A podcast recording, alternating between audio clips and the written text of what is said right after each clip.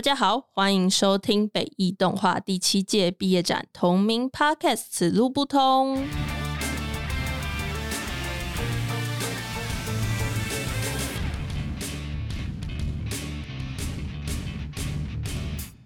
今天呢是访问三部作品，第一部是《挥别海浪的星辰》，导演是林宇纯；我是《挥别海浪的星辰》导演林宇纯。第二部也是一部跟海有关的作品，《浮游》，导演是吴家桃。Hello，我是浮游的导演吴家桃。以及第三部是在什么的途中，导演是叶泽宇。大家好，我是叶泽宇。那我是今天的主持人林舒慈，就先从《挥别海浪的星辰》这一部先开始。那请林雨纯，对，以下简称纯，先请纯跟我们说一下你的作品大概是在讲什么。我这部作品呢，在讲就是有两个角色，一个叫查查，一个叫黑黑。然后他们原本平常都会一起玩，然后有一天查查去找黑黑的时候，然后黑黑没有没有出现，好，然后查查就觉得黑黑一定是跟一个巨大寄居蟹一起走了，但现在听起来有点有点奇怪啊。可是到时候看片应该会懂的，嗯。嗯，大家听这个应该也会懂的。好，那你怎么会想说要做这样子的故事呢？好像我私底下跟你聊，是跟你小时候的经验有关。呃，当初会想做这个故事也是蛮突然，因为我一开始提案也不是提这个，我就有次回去的时候，然后看照片的时候突然想到，然后想说，天哪，怎么会有这种经验？对，总之嗯就是我国小的时候，呃，我有一个很好的一个同学，我们也是常常一起玩，因为我们大概是那个班上唯一一个住最近的，我们都住离学校很远的地方，所以我们都一起玩。然后真的是蛮突然，有一天他就没有来学校，然后嗯老师也没有跟我们讲我为什么。嗯，然后再过了一个年级之后，老师就突然说：“啊，他回来学校看我们哦。”然后说：“你们可以去找他。”然后一看，他直接是光头。所以我那时候才听老师解释一次，就是他的癌症嗯突然不见的那一段时期，他就是去台北做化疗。哦，然后因为我们还小，那时候大概小二吧，小二就是什么都不知道啊，就是怎么会有这种事发生在班上，然后就见了那一次，但我们也没有讲什么。因为都小朋友嘛，嗯也不会讲什么哦，你要加油，什么什么话，你要加油，嗯你一定可以的。没有啊，那那个还小，我们就只是看到就啊开心，然后聊天，然后也是玩一些小游戏，就是之前也有在玩的。然后再隔一阵子又不见，再见的时候就是丧礼了。嗯，对，而且而且那次丧礼也是蛮蛮突然，就是因为那天本来是穿运动服，然后叫我们穿制服，然后然后他就说我们要带你们出去，我们就好。第二天就是去那个地方，然后我们全部都吓死了，该哭的都哭了。然后主要是突然想到这件事，就在想，他意外的，就就是是蛮影响你的。对，我在想是不是老师也会觉得说，就是我们还小嘛，这种事情不要细讲比较好。可是其实其实讲了我们也不知道，就是那个情绪其实还蛮蛮少人提到的嘛，因为小朋友对死亡的感觉。然后我又想说，要不要有这么一个作品？可是直接画那个故事也很奇怪，所以我就创造了查查跟黑黑两个人，然后用一些小朋友想法的感觉嗯去表现这些事情，这个故事主要还是在讲那个小朋友面对死亡的情绪，就是什么都不知道，可是他就不见了的那种感觉。嗯，而且因为对方不是家人的关系吧，就是你也不知道到底要怎么去想他的离去比较适合。嗯，说实话，我的家人也是这次扫墓节吧，我都已经大四，他才知道有这这个事情。嗯，然后，可是家长当下也不会去指导说什么你同学要你要怎么去面对这件事情，但也没有人讲，然后老师也其实也没有讲。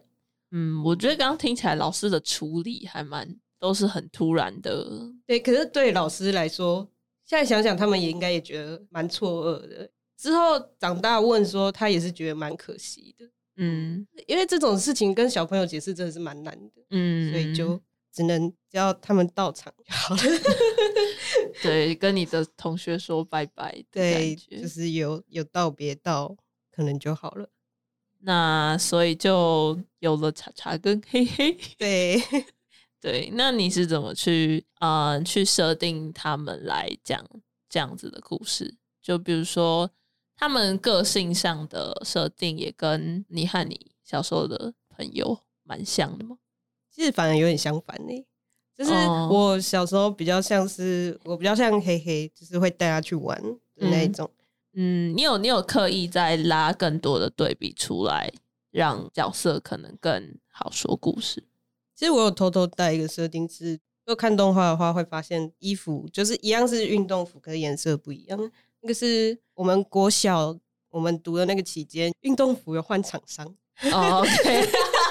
然后就是家里比较有钱的就会去买那个新款的。嘿然后没有钱的可能会拿学校捐的，或者是什么哥哥姐姐，或者是附近邻居的，他们的颜色新款的很鲜艳，哎很新，然后旧款的会很褪色的感觉。嗯然后我就有偷偷放这个设定进去，同一个时间就是代表说黑黑的家其实就是没有到很好。然后我觉得我可能也有想要偷偷讲一点，就是我我那个乡下地方家庭的一些小问题。你是说可能比较没有那么关注小孩子的安全，因为你的设定是他是死于火灾，对我我画的很隐喻啊，所以对不知道火灾看不看得出来，就是也有带这个问题进去，可能不会受到非常好的照顾之类的吧。哦、可能比较没有那么多时间 对，关注在关注小小孩，哦，主要还是查查的那个情绪吧。嗯，那像是里面有做的一些小桥段，嗯，嗯像是他们一起玩变夜幕，还有他们在海边跟寄居蟹的关系，是为什么会选择这样子的？是变夜幕也是你小时候很常玩的，呃，变夜幕是我跟那个同学常玩的，然后我又有一个偷偷的小设定。也、可以 请讲。哇，我要被杀了！哇，就可是那个变叶木不是有一些会有，就是分两段的那种叶子嘛？对然，后其实它好像有子母叶的这个名字，然后它被扯断了耶，子母分开了耶。就是我哦，因为妈妈有出现，对我有放妈妈进去，有有这个迷你设定，就是哦，这有我、哦我自己的蓝色窗帘。可以可以，对，总之同时也是我一个回忆啦，嗯然后再偷偷带那个小典故，然后寄居蟹也是海边的小朋友嘛，嗯对寄居蟹一定都非常有记忆，嗯嗯，因为很好玩嘛。然后他们真的会一直往海边冲，然后就不见了。我在想说，黑黑如果是跟寄居蟹走的话，嗯，就是查查可能会比较可以接受，就是它也只是跟寄居蟹一样，一样就突然冲到海里，然后就不见了，就拜拜。对，就是一个就突然不见的那种感觉。嗯，至少他比较可以接受这个解释。对，那在心里，你可能也比较想要这个这个想法，哦难过 哦哦，朋友。对，那像海还有星辰是怎么去包装？为什么会放这样子的环境去包装故事？海海当然跟你就是经验有关，毕竟你就是嗯住海边嘛。对啊，嗯，住海边，住海边 对，没有这这这个 烂好。就是星星后来也变成蛮重要的一个关键，而且他是追着那个星星去海边的嘛。他看嗯到那个事故之后，嗯我我先说海的部分哈，就是我觉得海对它会有一个有一个抒发的环境。我选择让查查去海边去抒发这个情绪，就是海真的很平静，海真的很平静。对，，看着真的可以看很久。然后因为有寄居蟹嘛，嗯，而且可能因为它的广大或者是它的动的感觉，它好像可以解释很多我们暂时想不通的事情。对，因为就是因为它太广大了。总之，在海就是一个很很舒适的抒发的一个环境吧。嗯然后关于星星的部分是，我之前就在很苦恼要怎么让茶茶去去跑那一段，对，也一直跑，就是他要怎么去意识到黑黑不见这件事情。嗯然后，然后我就问 我们的文家桃就是因为那时候，就是我们常常都会在 Disco 上面开荧幕分享做事。对对对，我记得那时候好像有老师提到说，你要让什么蝴蝶破蛹而出啊，你要让叶子有一点暗示啊。我就想说，就是塞塞这个东西进去不太好吧。后来我就想了一下，对我来说可能会是星星会是一个比较好的衔接点吧，因为我希望整部片会是有一个东西是可以串起来的。嗯，然后我觉得对于挥别海量的行程来说，可能破蛹而出并不会是一个对整件事情最好的对暗示或者是启发，所以我在想说，就我个人而言，我觉得星星会对我来说比较合适，然后纯就接受我的建议了。所以、哦所以为什么淘淘会这么推荐哦星星？因为是我妈之前有跟我说过，就是在我还很小的时候，我大伯过世，然后那天刚好是我们家出去玩，就是开到鲤鱼潭的时候，我妈就突然发现整个天空从蓝色突然变成红色、紫色。我觉得她有点夸大，可是她就是觉得整个天天空然后天象不对了，然后她就跟我爸说：“不行，我们得回去，家里可能出事了。然后我就回去之后，发现我大伯真的过世了。所以我那时候在帮纯想的时候，就有想过，或许天象星象的异变还蛮适合当做可能死亡啊之类的暗示，这样子。嗯嗯，了解。不知道老师们都很喜欢有一些突变的情节，这样有一个成长壮大，，对对有一个蜕变这样子。对，但是他们其实可能没有真的理解到这部片不太适合用蜕变，虽然有可能是以前他们的经验来说，常常动画的结尾会是一个成长或者是一个就是恍恍然大悟的过程会是最好的，但就我们这个时代，可能做动画片很多其实都只是想要抒发我们自己的心情。嗯嗯，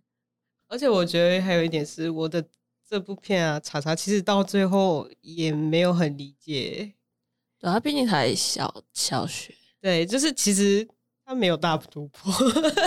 没有大 没有一个破蛹而出的感觉给。自己一个解释，解释，然后就这样过了。对，那解释没什么好我整部突破的片都是非常的平淡。可是我觉得这样挺好的，没有想要他有什么大突破。我是希望就是，如果呃，不要希望观众看的时候不要有太大的起伏啊，就是不要像我刚刚在讲呃我的经验的时候的那种嗯说法，有这件事发生过，但你不用去有什么起伏，就是听过就好，嗯，就像这种感觉。可能像你前面有说，就是可能很少人会去提，或者是也不太确定怎么处理。就是如果你呃看见一个小孩，他他跟他的朋友说拜拜这样子，就在想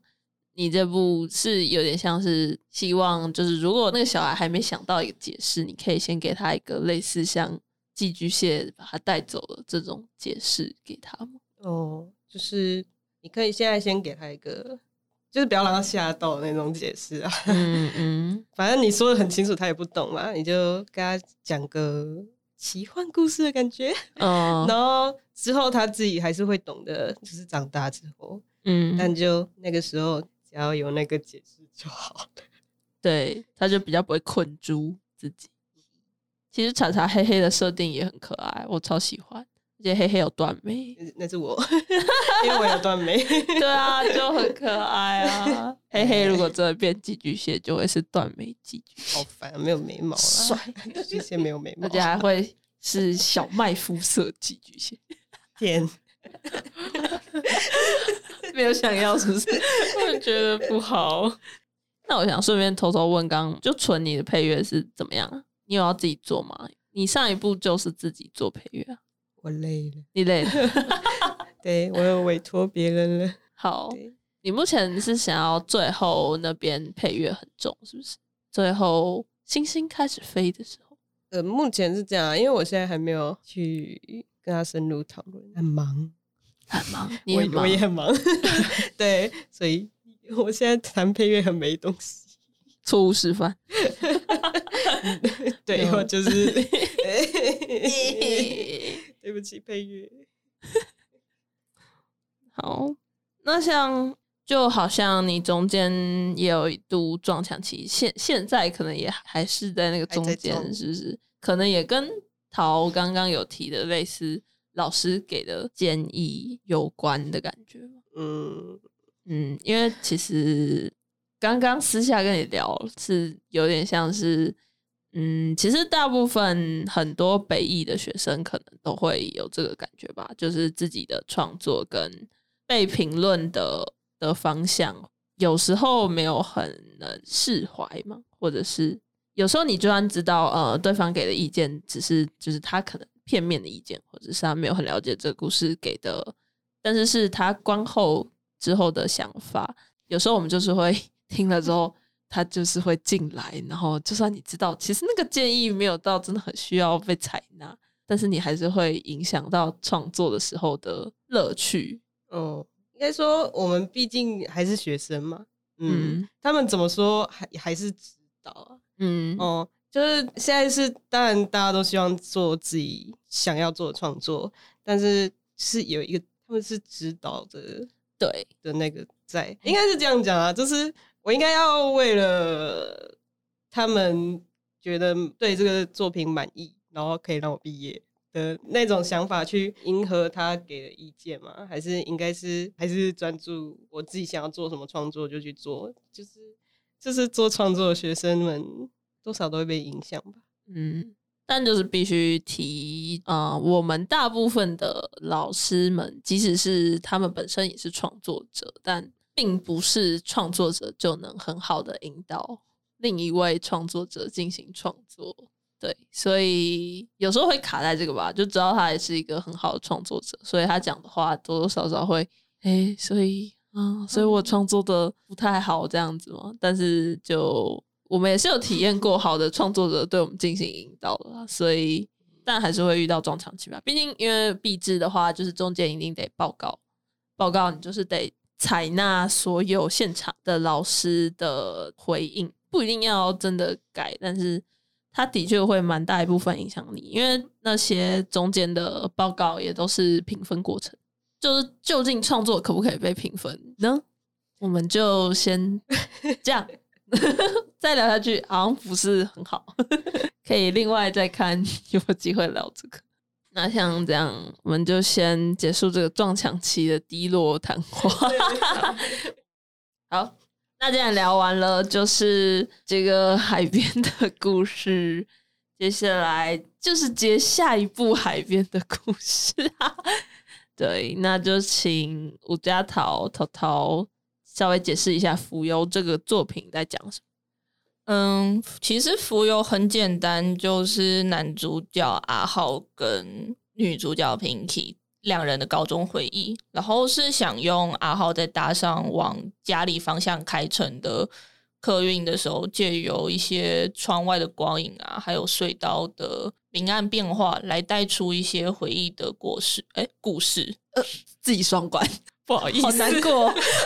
忆的过失。嗯，那就是想问为什么会想这样的故事？因为像纯是比较像是把自身的故事转译成查查暗黑黑，那你的话可能比较偏向自己的感受去延伸出来。对，其实主要是我很想画一点关于花莲的东西，嗯，然后再来是我本来就一开始是想要把自己投射进故事中主角，然后现在其实还是有残存一点我的影子，像是阿浩相对于我来说就是比较真实的我，就是我可能比较懦弱，然后比较没有那么容易去表达自己真正的情绪这样子，然后嗯。Pinky 可能就是我比较向往的模样，可能。也不是说活泼就是我所向往的样子，比较自在。对，比较自在吧。对我来说，自在是一个蛮令我向往的状态。嗯，所以像这个安排，像是他们读的学校或者是那个海边，其实都是从你的学校还有附近的海延伸。对，我不知道这样算不算偷懒，但是。我觉得学校在海边是一个很，我自己觉得是一个很浪漫的事情，就是很浪漫，我很羡慕啊。就是因为以前只要心情不开心，或是跟老师撸一下，老师就会直接整节课请掉，然后带我们去北滨公园打排球，然后我们一些人就会跑下去海边踩水之类的。我自己是很喜欢这样子的生活过程。嗯，羡慕各位花莲高中、花莲女中的朋友们。那我是希望不要有学生听了之后开始一直撸老师带你们去海边打排球这样子。那你在海边，就是为什么会呃演变成一个角色去怀念另外一个角色，然后那个角色其实是过世这样子？嗯，我觉得这跟纯刚刚提的很像，就是大海很广阔嘛。可以包容一切的东西。那我觉得阿浩可能就像我以前一样，只要心情比较差或者是比较不舒坦的时候，其实就会抓几个同学翘掉晚自习，然后跑去海边坐着之类的。就是我们喜欢听那个浪涛声，就这对我来说是一个很舒压的声音吧，比起什么森林轻音乐啊之类的。嗯嗯。然后这样讲好像有点不好，但我觉得一步步慢慢走进海里，然后消失，对我来说是一个很很理想的离开这个世界的样子嘛。嗯嗯，对，有点像是概念吧，这个形式。嗯，所以其实阿浩到底是有一点点怨叹，就是自己当时没有没有抓住 Pinky，还是说其实他心里。更多的是羡慕 Pinky 那样，然后也许他希望自己也可以像 Pinky 一样去做做想做的事吗？想做的事，然后最后也是选择自己的死亡方式。这样，我觉得，因为我现在目前应该也是只有确定放映的版本，其实还蛮模糊的。因为我本来一开始就没有打算想要把故事讲得很清楚，嗯，但因为上学期还在。分镜的过程中，老师们还是希望我做故事动画，所以其实卡了很久都没有做一个很好的解释。那如果真的要在这里说的话，阿浩其实比较像是很后悔那时候自己退缩吧，然后就当做没有发生这件事情。哦，我不知道大家有没有注意到，就是整部片里面，不管是冬天夏天，就是 Pinky 完全没有脱下自己的外套过。然后原版是由一个分镜是 Pinky 在海边把自己脱下外套样子给阿浩看，然后阿浩看到伤痕累累，有点类似这样，就是比较粗浅的描述，因为我那时候想不到更好的感觉了，然后阿浩就退缩，就抽离了。后来 Pinky 就选择这样离开，然后阿浩对于这样子的结果有点后悔，就是他当时没有更好的去接受 Pinky 想要。展露给他的样貌的，对，比较像是这样。但我后来觉得这样子处理太粗糙了，因为我我其实没有怎么跟别人讲过我的笔致，但现在动画话比较像是阿浩视角的叙述。然后我本来是想要再另外做一个漫画是 Pinky 视角，但就我现在连动画都做不完，怎么会有漫画？漫画好想 看哦。嗯，会更完整的把事情讲出来的感觉。对，但我觉得这是还蛮自私的想法，就是全知的视角的只有我，然后观众只用阿浩视角去看这件事，其实还蛮不公平的，因为他们并不知道全貌。然后我后来发现这是一个处理动画不太好的方式，后来就想说，在我还没有办法把这个东西处理好之前，我就先用回忆简洁的方式。比较有可能去达到我想要的感觉吧，就是平淡，但是回想起来却还是会有那个东西存在的感觉，大概是这样。了解，现在的方向比较多是营造画面，或甚至是光影去带情绪吧。我自己的解读，嗯，这样好像有点自暴自弃，但我觉得就目前为止，我应该没办法把分镜修得更好的情况下，我就。选择把叙事放掉，然后去做一些画面的营造，应该是这样。大家的 讲后面就把叙事，对，大家叙事就直接直接再剪，因为根本没时间修了。嗯，要同时顾好完善的画面跟叙事性，以一年的时间来说，有时候蛮难的。我觉得个人制作来说，其实真的蛮难，除非是有一些人生经验去辅佐，会比较容易达成之外，我觉得要去讲一些一层一层的情感的抽离嘛，或者是探索，其实不是很容易。然后嗯。再加上我又不是一个很喜欢把情绪摊在大众面前的人，嗯，有点像是前期那个拿捏的过程会变成花很久，然后导致后面很长就就拜拜。我看旁边很多人在点头了，对，这真的是蛮难的。再加上如果是独立制作的话，对，就自己的剖析有时候会有盲点。嗯嗯，然后到最后可能我们自己接收别人的意见，然后有时候可能也没办法这么快整理的很完善，后面可能会蛮多作品都走向呃以营造气氛为主而已。嗯。嗯，对，可是我觉得在大学四年内能把气氛营造好，已经算是蛮成功的一步了。对对对，就我就觉得不用觉得自己的东西这么差，因为其实说说真的，每个人擅长的东西都不一样。我就很不会画动画，我我是说动态的部分啦。你很好。我觉得可能也希望大家如果不知道，可能学弟妹吧，有跟我们有所接触或现在听的话，就是可以，我们有点像是吃了这个经验吧，因为大家一开始会野心很大，想要气氛、故事、角色、美术、动态，所有都超好。其实说实话，并不是一件那么简单的事情。对，所以有时候就是抓住其中几个点，然后尽量那是你你这几年来很很有把握，你可以掌握好了，你可能可以尝试某一块，但是不要全部都是走一个尝试的心，有时候蛮危险的。对，对，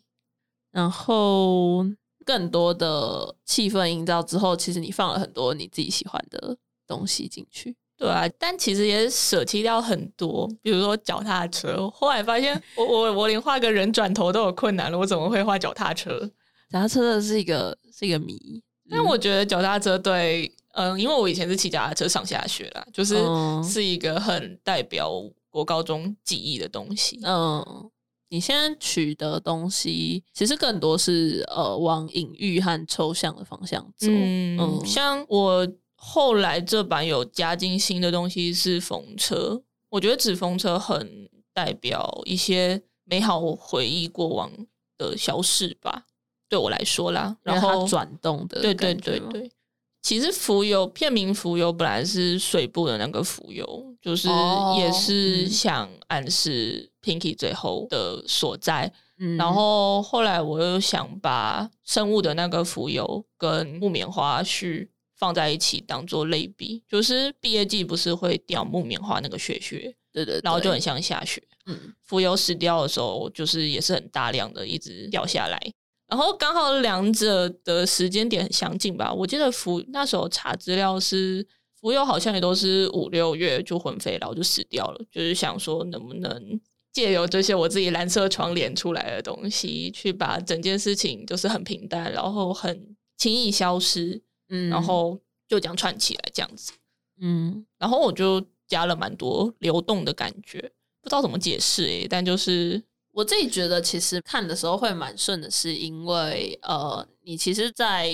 做海的部分也有很多转跟流动的画面，然后风车其实也有转，然后虽然中间也有一些称之为生物嘛，比如说 鱼还有浮游，对，呃，但是我觉得可能因为大部分画面占的时间很长的，都有一个流动性，所以其实挺好的。再加上你加很多光的流动，对，就整部就是一个流，所以我觉得我自己还蛮喜欢的。嗯，其实你选的东西，我自己的蓝色窗帘嘛，都是蛮短暂的物品。嗯嗯，就是不管是生物或者鱼，然后就浮游、雪浪，还有风车。风车对我来说也是一个很哦，它有个脆弱的感觉吧。嗯，就是他们对我来说都是很不久留的东西。嗯对对对，跟 Pinky 一样，Pinky 你再见。啊，对，嗯，那像在角色的设计上，你是不是有就是想要用他们穿的制服来代表他们？我本来是想要，本来就是设想他们不同学校，然后嗯身上衣服的颜色就是代表他们个人的特质吧。然后后来发现，哎，好像刚刚好可以用，因为 Pinky 我本来想说颜色代表色应该就是红色，然后嗯刚好我自己读的学校就是一整身都是红的，嗯然后阿浩就全身都是蓝的。我也觉得在整部片偏蓝的冷色调的情况下，只有 Pinky 是红的在那里，我觉得还蛮好的。嗯，他在阿浩眼中就会很有颜色。没有，他就是阿浩眼中的一抹色彩。然后终于讲完这句话了，天哪！对，阿浩跟淘淘真的蛮像，很帅啊，阿浩就帅啊，那些光影在阿浩的脸上，哇，好帅！没有，大家都长不一样，我很困扰。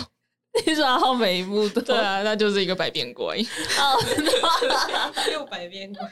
嗯，好对，难哦，要画一样的东西好难哦，真的啊角色设定小心一点，小心，你到底为什么要画人呢？不要画日式动画。哭出来！在班上有大大的情况下，不要画日式动画。可阿浩搭客运回家，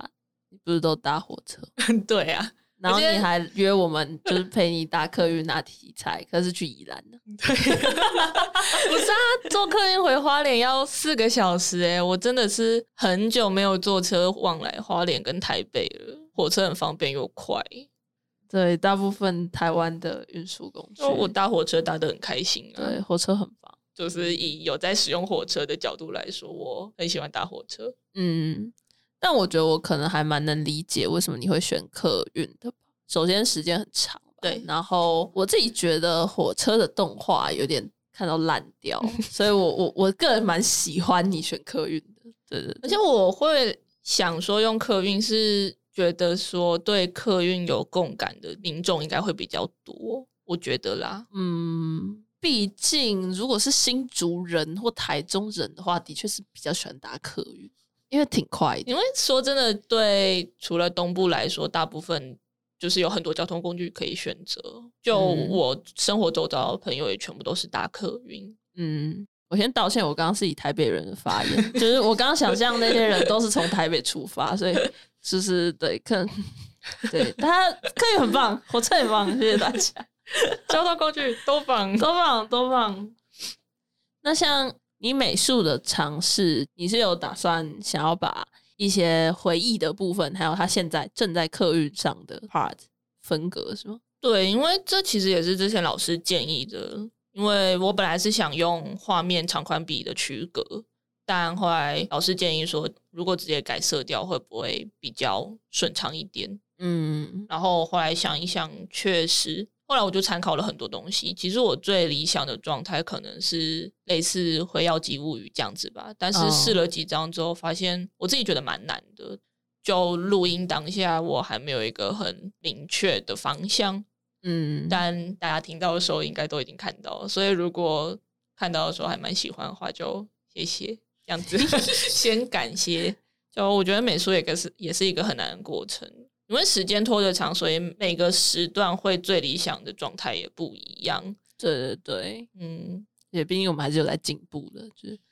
大概就是比如说现在画的跟啊、比如说寒假的时候试的，你就会觉得寒假那是什么东西？真的，我现在我现在我现在光是寒假画的动态跟现在画的动态就完全长得不一样，我我就非常困扰。对，在还没有稳定下来的状况下做动画，其实有时候还蛮蛮难的。对，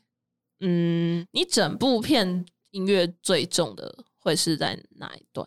因为我们现在还在和配乐继续讨论，他给了我一个蛮详细的规划表。因为我之前找学校的配乐，通常都是直接交给他处理，然后哦他出了第一版之后，我们再听，然后再跟他回馈意见。这次的配乐是把所有时间切割出来，然后把他哪一个时段会想用什么全部写进去了。但说实话，我八成都看不懂，但就是好像很有一回事的感觉，而且。嗯就是因为我之前比较少跟配乐沟通，然后哦这次会发现，其实我们只要好好的把自己想要的，可能这里会需要一些音效啊，或是只要环境音之类的，它其实就是一个很有效的沟通。嗯，要整理清楚。对对对，对，然后要准时给配乐时 间，然后不要再改动态脚本了，这样子人家真的会很困扰。就是因为不管怎么看都会不完美啊。嗯，对。那其实就是我们很长很后面才确定很多事情，但是其实也就让配乐只有很短的时间可以创作，嗯，但又想要他们交出很好的东西。然后我想另外说的是，其实哦，我这次还另外做了标准字，然后嗯我觉得做下来我很喜欢，因为我相信绝大部分系上的学弟妹啊、学长姐很多全全部都是自己手写，都是到最后一刻才会想自己的片名，然后赶快写上去，就这样就这样输出人的。嗯，但这次就是难得提早了很多，就把片名片名想好。我想说，那就好好做一次标准字，毕竟这也有可能是我这几年来唯一一部比较完整的作品，那就好好的做一下。我觉得大家也可以考虑早点安排这些，会让你的作品看起来更有完整度。嗯嗯，抱歉，我就还没想好片名。重伤我也还没想好。我觉得最好不要变成最后临时写的那种人。不会，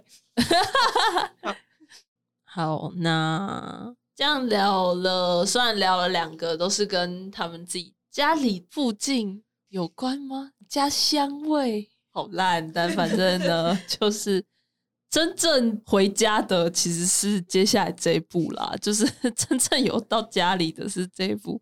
是叶泽宇的作品。你要先简单讲一下这部在讲什么吗？好，然后我的故事大纲是，当小孩离开老家的时候，第一次产生的一种思乡的心情。嗯，这样。那你是怎么会想要做这个？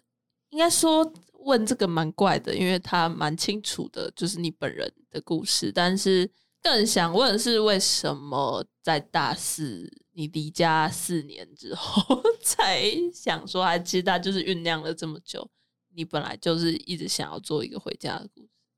其实没有，因为我是大三下学期的时候，反正就我有一次被从学校载回家，就是回家大概一个小时左右，然后就快到家的时候，就会看到家里附近的建筑物，然后它它们就是过一段时间就会长得有点不太一样，但是它又有熟悉的感觉，然后就突然有一种哦，我回到家了的心情。然后我就延伸想，之前会有这样子的心情是，通常是会在过年回去阿嬷家的时候，就是看到阿嬷家旁边附近就有很多槟榔树，就会、嗯我就看到槟榔树就意识到，嗯，我快到阿嬷家了的那种感嗯觉。就明明明明就是住在家里很久，然后也出去台北也是只有四年，那就会可以有这样子的感觉，我觉得蛮蛮奇妙的。嗯，嗯，其实四年蛮久的，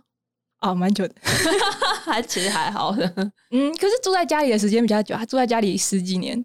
可是不是就是因为住在家里很久，所以你出去之后会突然意识到回家是什么东西？嗯，嗯，因为以前就算每天回家，就是它只是一个词，对，你不会认真感受到哦，我在回家。嗯嗯，嗯对对对对对，你说的真好。其实你蛮直接的，就是做呃直接经验的桥段，还有嗯那个故事主角也是你本人，对吧？对，对你没有想要转换，嗯，我中间在想角色设计的时候，就是想不到另外的样子应该要长什么样，就是他所有跑出来的东西都跟我自己长得很像，然后我就、嗯我就认命就，嗯，那就他应该就是要长这样吧。而且我自己本人觉得，我说自己的故事，但是这个故事又会跟其他人的某些经验可能会有重叠到，那这个故事就会带给其他人有一种共鸣的感觉。就算我是在讲我自己的故事，嗯。而且你也蛮擅长画自己的，就是你是一个 就是随手一画就是自己的一个人。长得很随便。啊，可是也蛮习惯的、啊。大部分就是认识你的人都蛮习惯你你以自己为出发的啊，而且你以前也是蛮喜欢画图文日记，类似，对，然后嗯。也是直接用画记录你自己。嗯嗯，嗯，所以我觉得挺好，就是把它变成动画之后，还是有这个叙事，它算手法吗？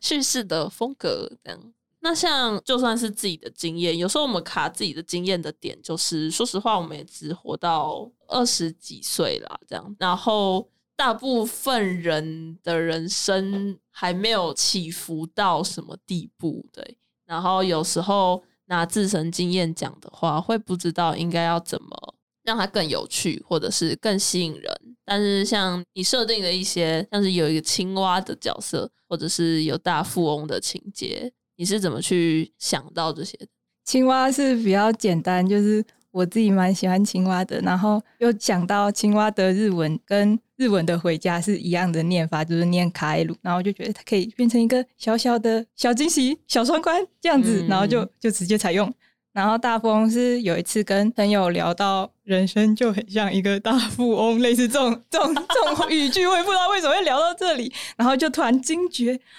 好像有点适合放在这部片里面，有点像是嗯，我思考的逻辑是它是一个会一直循环的游戏，它可以一直走一直走，然后会一直重复走到某一个点上，有点像是大家应该有那种经验，就是过年回阿嬷家的时候。就有期待回阿妈家的心情，然后但是回阿妈家几天之后，觉得觉得好像也还好，然后就想回家了。但是回到家之后又觉得啊，有点想去阿妈家的那种循环的感觉。嗯嗯嗯，所以就用大富翁来做个代表，这样。嗯，你有点像是把把你要的情节设进进去，他走大富翁的时候会遇到的游戏设定，比如说命运牌啊那些的。嗯，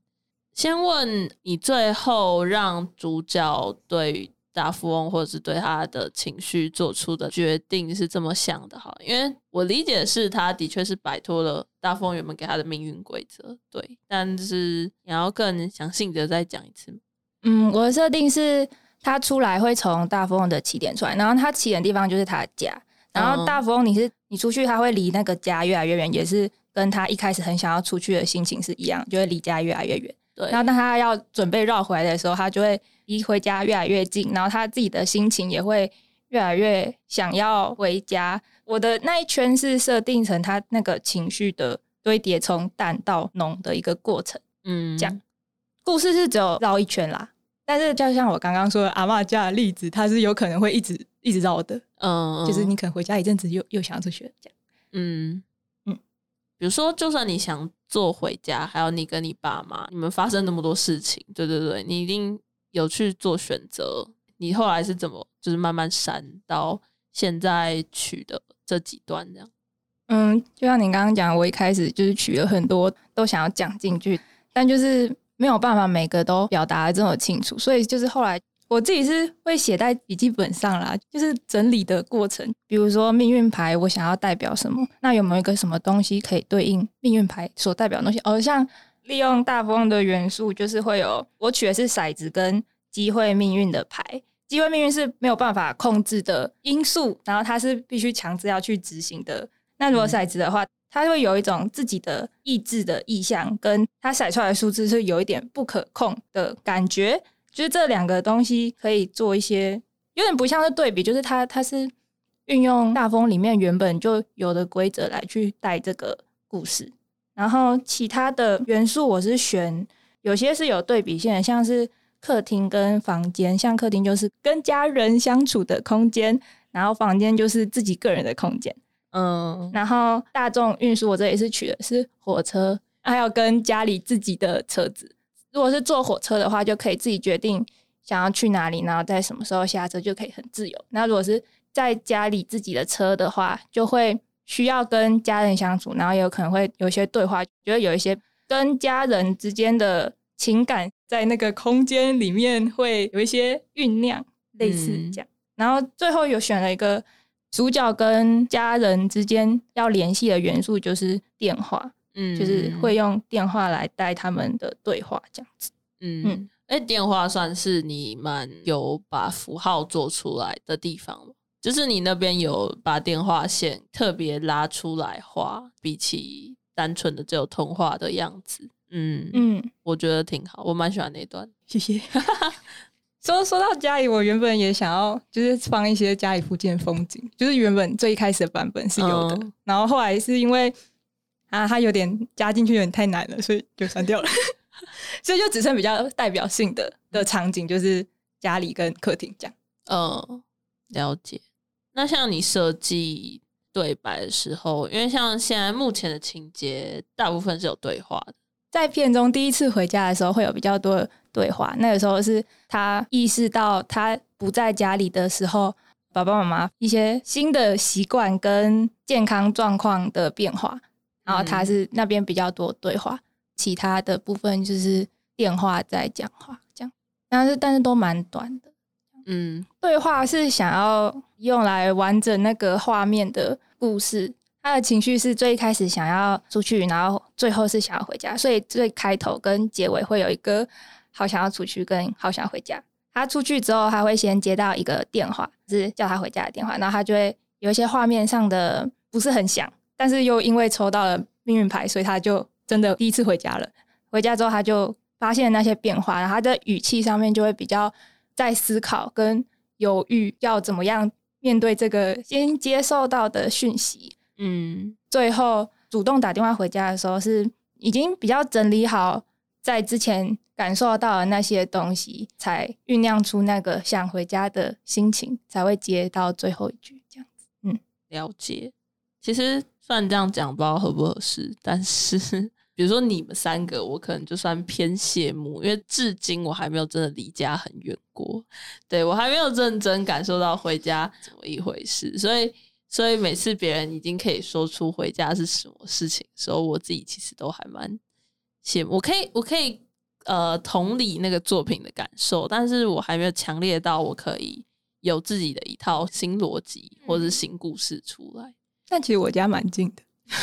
对啊，你回家其实比我回家还快。差不多。哎、对没有，搭搭搭车的话就会比较慢一点，搭车就要两两个小时左右。对吧、可是跨县市就有一个，就刚刚都没有讲，你是桃园人，可是我觉得是因为各县市真的都有生活的步调或者是风格不太一样，然后我觉得跨县市比较可以感受到那个事情。就算我住新北，然后我知道台北，就是不会到真的差多多，因为像那种家里跟客厅，台北就比较少见。你家透天啊，对，对啊，台北透天，头天在哪？对啊，现在各位也是打算租屋的朋友们，台北寸土寸金，台北 bad 呃 bad，没有地方住，真的。那像你选这些场景吗？你这次是不是尝试手绘啊？你以往手绘过吗？之前的作品之前都电绘，对不对？对，嗯，就是比较比较现实的问题啊。我自己在面对用电脑、用手绘板画图，就比较有困难一点。就是画在纸上，对我来讲相对比较自在。嗯嗯，然后呃，我这次是选用蜡笔来做那个眉彩，它呈现出来的效果跟颜色是我自己蛮喜欢跟想要的，所以我就直接选用手绘背景这样子。嗯，以前的 p o c k e t 试录有聊过啊，就是大部分跟家有关的作品还挺常是用手绘的。那时候大家就是在想说，可能因为家跟触感是很有连接的一块。我自己另外一种感觉是，可能回归到纸上比较有最初的那种感觉吧。嗯，而且有童年但的但你讲的触感，我是自己还蛮有感受到的。但像不止你，你呃，就是一路看你成长过来的，就是这从大四第一次提案到现在，我自己是目睹你改了蛮多次你的这个故事，对，大家应该也都目睹，因为你一开始那个 PPT 真的是蛮长一串的，就是，吓爆大家的。因为我我自己我自己表达能力比较弱一点，然后我就比较需要别人的协助，嗯嗯，然后就是到讲故事、做动画的时候，也会面临同样的情况，会变成我觉得我好像有表达到我想要的讲的东西，但别人问的时候，就会发现他们其实没有看懂我想要讲什么，就要再调整成别人也看得懂的语言，这样才不会只有我自己知道自己在干嘛，就会比较容易达成我最一开始想要的目标，就是让别人有共鸣的感觉。要共鸣的话，让别人看懂是一件蛮重要的事情。有点像把他们符号化的感觉。嗯，嗯，原本的你以前的比较流水账啊，就是是一个日记感，嗯，现在就是有整理出来。你选大富翁是真的很恍然大悟的时候选的，对啊，因为原原本原本就其实不知道该怎么办，就完全没有画面，然后突然有一个大风，我就呜有有了有了，这样嗯嗯，蛮好。你让回家变成一个循环，大家都是循环的在离去或回来这个家。但其实之前我我自己可能到现在我还没有很想通你的故事，对我来说偏矛盾的一个点是，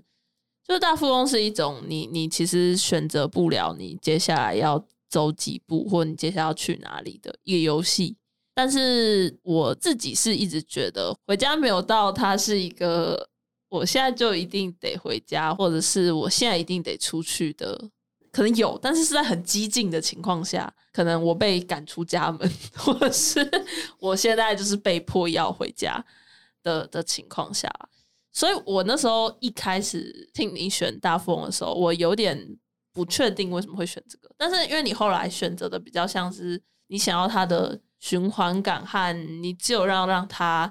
很不想回家，但是还是得回家的时候进行一次命运，所以我就觉得其实没有到那么的突兀。嗯，应该说你讲的那个东西，对它确实是矛盾的，所以我是取它里面的元素来嗯帮助我讲这个故事，所以它算是这个故事的一个辅助，但是大风的规则不是绝对。这是一个回家 game。对对对，不是大风。好，那最后统一问的问题是，就是现在进行到中间嘛，然后听的人已经看到最后交出来的作品，就是有点想问你们，至少目前的期待是希望大家看到作品之后是什么样的反应，或者是你最希望这个作品可以传达出的东西。呃，就是当做听到一个故事，好，对，平平淡淡的，平平淡淡的听一个故事，对，不要对那个故事有太多的反应。呃，对，那就是你的人生中的一个哇，好，一个 一个过路程。对，好，逃嘞，我觉得跟纯蛮类似吧，也是平淡。你就山海豚，对啊，我就是互相对，学来学去，没有啦，就也跟片名很像嘛，就是希望它是出现的时候你会有印象，但是很快又会消失而去的那种感觉，嗯，大概是这样。了解。泽嘞，就是像刚刚讲的，希望可以有一点共鸣。如果更好的话，就可以实际的回回家一趟，这样。嗯嗯，让人想家，了解。